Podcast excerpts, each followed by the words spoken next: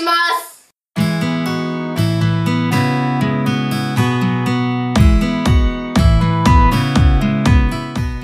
皆さんこんにちは。ときめきテラスの時間がやってまいりました。いつでもどんな時でもときめく心を大切に自分を大切にこの番組はもっと軽やかに自然体で人生を楽しめるようなトークと音楽をお届けします。月2回の更新収録でお送りいたします。お相手は豊浦町でつぶつぶ雑穀料理教室を開催している北海道つぶつぶラボ結び屋伊予田花子とアロマテラピーと整理収納で心と体と暮らしを整えるお手伝いをしています。ラフェリーチェ小野智美です毎日の暮らしの中で些細なことでも嬉しかったこと楽しかったことをシェアするハッピーシェアから始めたいと思います。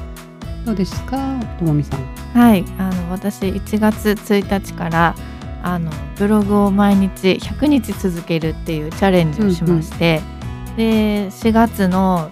初め中ぐらいにその100日が来まして、うんほぼほぼ毎日ブログ更新できたんです。してましたよね、うん。はい。すごいおめでとうございます。頑張りました。途中ね3月4日間ほど体調を崩して、あの無理しないでちょっと休んだ時があったんですけど、うん。でもね他にあの体調いい時に、ね、気づいたら1日2回3回も更新している時があって、でトータルでか回数をね数えたら106回うもん更新してたので、それまで本当に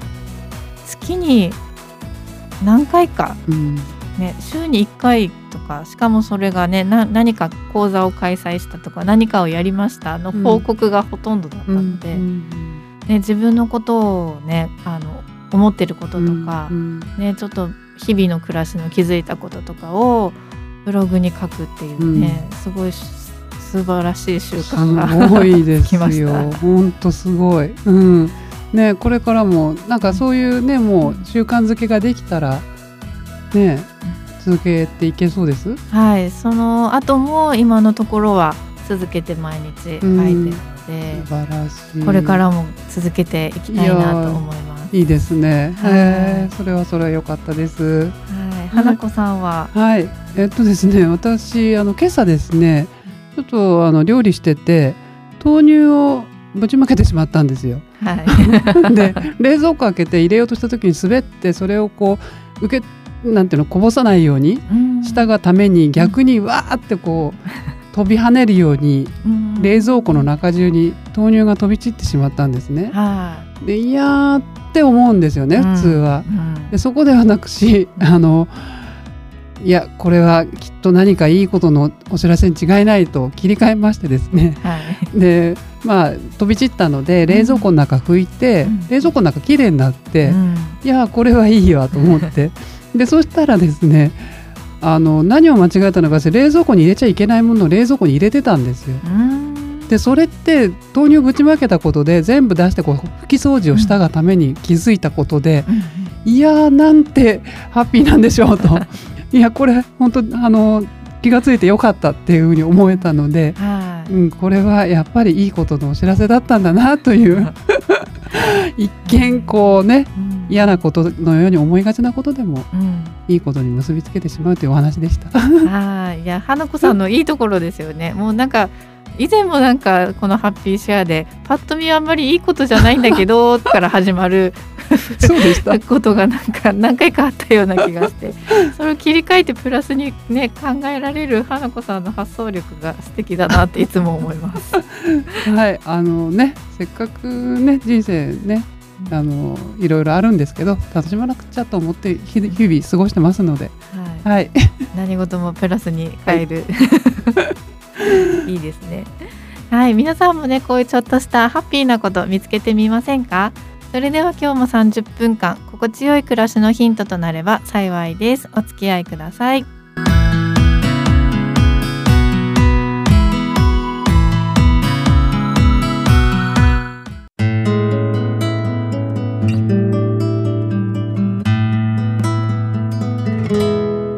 はいえでは食の話なんですけれども、今日はタンパク質のねお話をしたいなと思いました。はい、っていうのがですね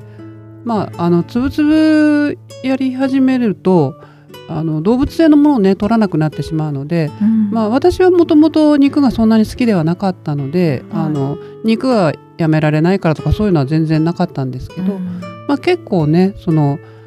食べなくなったっていうことで肉をやめたらなんて言うんでしょうね豆や豆腐でタンパク質ってうんなんか思われるんですよね。うん、そうですうね。ん、で私もまあそう思ってましたね。あの牛乳の代わりに豆乳を飲んだりとうん。か、うんまあ、毎日豆腐食べてますとかはい。でもかえってあの豆乳のとこでお話ししたかなあの体冷やしてしまって本当牛乳の代わりにガブガブ飲むっていうね毎朝豆乳飲んでますとかいうのはちょっとやめた方がいいんですよね。うん実はそうなんですね。まあ体にいいからっていうことで、まあ、毎日ね豆腐は食べてるんですなんていう人も、あのほぼほぼ味噌汁にねちょこっと入ってたりとか、まあ、うん。豆腐、全くあの1週間に食べないってことないと思うんですよね。だからその程度で、まあ、うんはい。十分なんです。うん。うん、であとそのなんて言うんでしょううちも男の子だったんで、うん。その育ち盛りでうん。肉取らないでタンパク質不足が心配ですっていう人も聞くんですけども、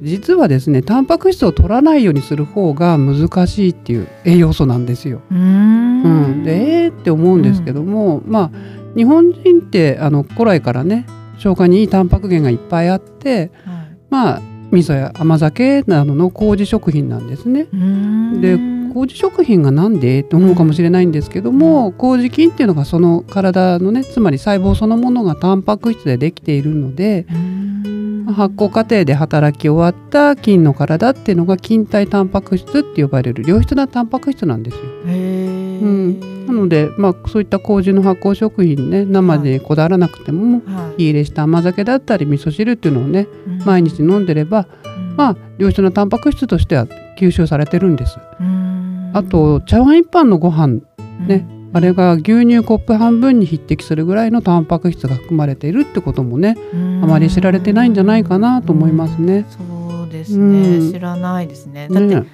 お米もうん。ね、麹もお米からできてそうですね。るから、お米って炭水化物に入るじゃん。くくりでもう炭水化物、うん。ご飯イコール炭水化物って言われてるんですけど、うん。実はねそんなに入ってるんだよ。へー知らなかったね。あの海苔の話のとこでもしましたけどすごいねタンパク質が含まれてるっていうこともね、あんまり知らないんじゃないかなっていう。う。ん。だからまあ日本型ビーガンっていうんですかね昔から、まあ、常食として食べるようなものを食べてればわざわざそういったものね大豆製品などにこだわってうん。タンパク質不足を心配することもないんですね。うん。でどちらかっていうとその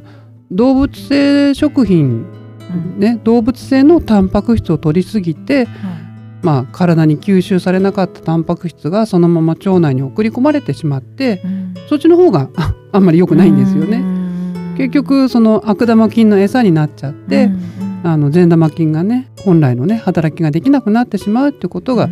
まあちょっと問題かなっていう。ことなんです。なのでその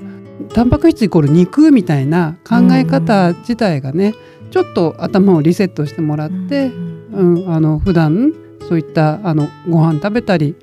してれば、まあ、さっきも言ったようにねお豆腐なんかもなんとなく味噌汁に入ってたりあとまあうん。味噌汁を飲むってことをしてれば、うん。まあの本当に十分なタンパク質は取れる。ただこれもあの年齢や性別や、うん。まあ、その人それぞれにねよって違うのでやっぱり自分の体の声が聞けるように、うん。本当にあのなんか不足気味かなと思ったら、まあちょっとね工夫してみたりとか、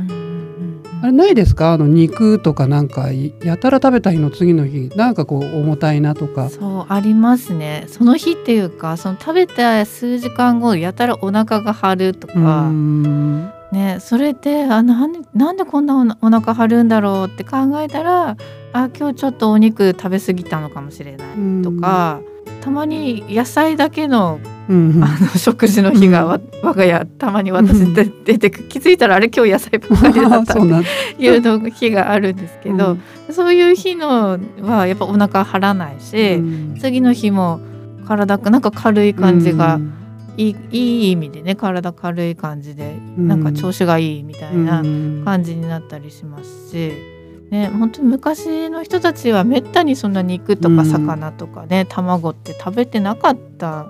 贅沢品でしたもんね。それをでもみんな元気だったから、うん、うん、十分なんでしょうね。だからまあね現代食って言われてる、うん、加工品とかも含めて、うん、まあ食べ過ぎっていうのもあるんですけども、まあ常にそういうもんばっかり食べてるとね、そういうことにも気づけない体になってしまう。なのでまあちょっとね意外やそのねタンパク質ってものは実は取れてるんだよってことをね、ちょっとお話ししてみたくなったのではい。あの皆さんもねちょっと考え方変えてみたり、ね、はい、していただけたらなと思います。ね、学校で習う分け方っていうのがね、うん、どうしてもねそういうもんだって思っちゃうので。そうですね。うん。ちょっとまたね違う方向から見るといいかもしれないですね。はい、はい、ありがとうございました。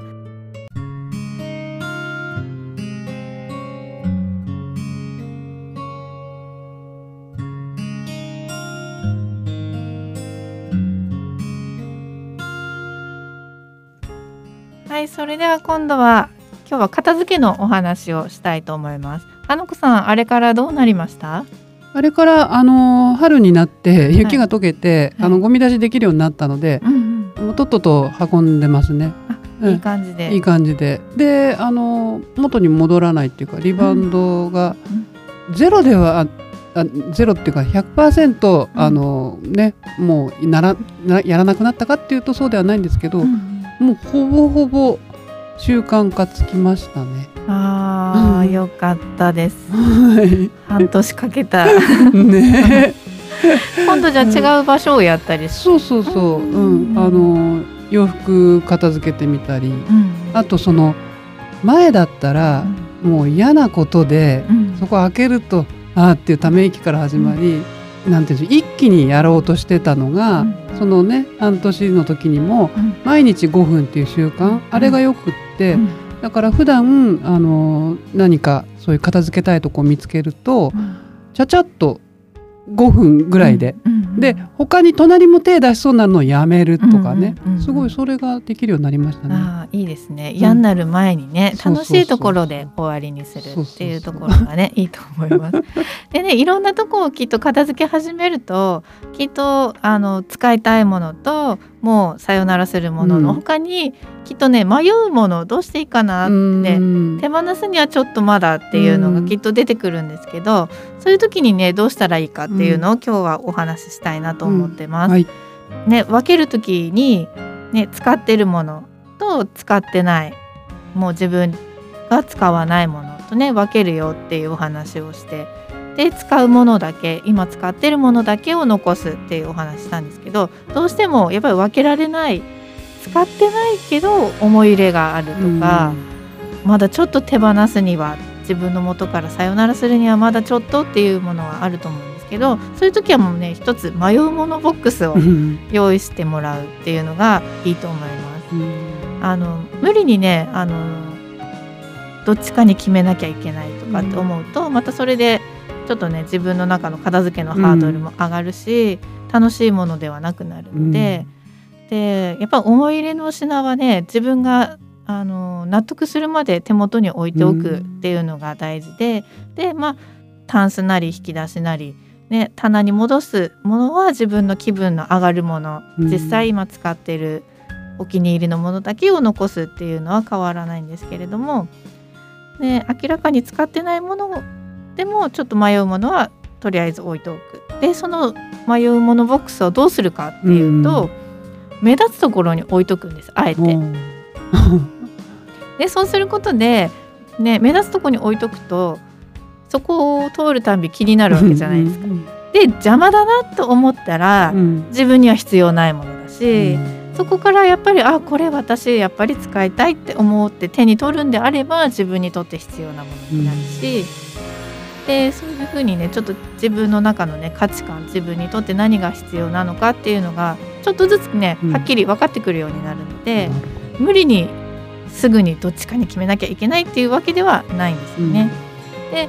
それもね目立つところに置いといてあと期限を決めて、うん。あのその箱にねいうん。つ片付けをした時とか、次いつ見直すとかっていうなんか日に日付をね書いてあげるっていうことでいつ片付けたのかも分かるし、うん。定期的に見直す機会をあそういえばっていう感じで思い出してその期間は人それぞれで、うん。あのシーズンごとに1回見直すとか、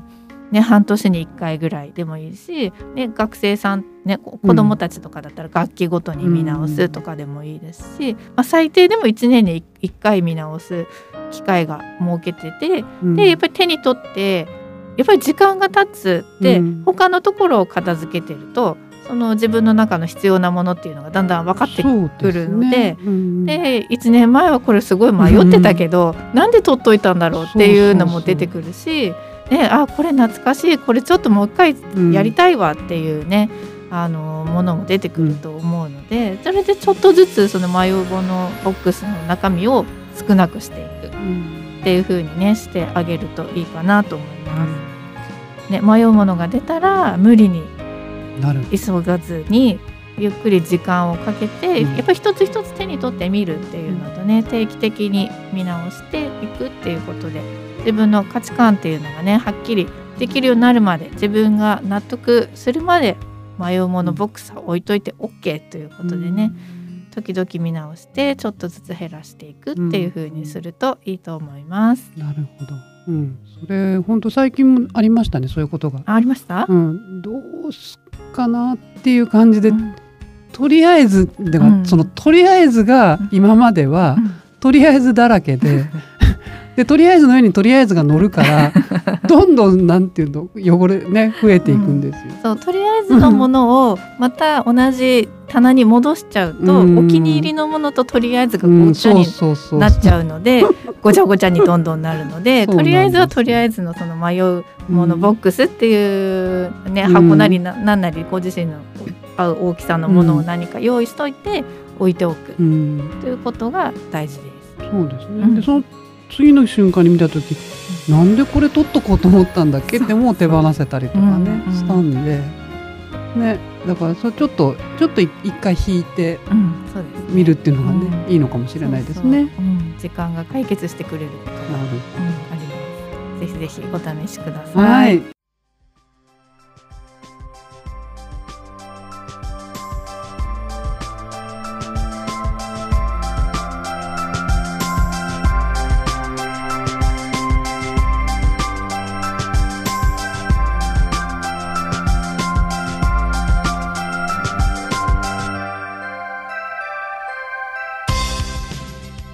テラスエンディングのお時間となりました。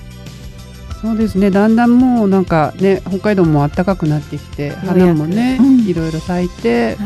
い。なんかこう動き出したくなりますよね。うん、出かけたくなるうん。季節になってきました季節ね。ですね。ううんん。なんかともみさん計画とかあるんですか？ゴールデンウィーク中。いやまだ何にもなくってですね。あのまあ子供のね用事がまだはっきりしないので、うん。ね。どうなるかな？でもどっかみんな家族みんな都合合う日1日ぐらいあったらいいかなと思って、ね、ちょっとドライブぐらいね、桜を見に行きたいなと思ってます、ね、鯉のぼりもね元気に泳いでますよね。そうですね。そうなん、うん、天気もいいといいんだけど、うんうん、はい。皆さんの感想をお待ちしています。メッセージの宛先は776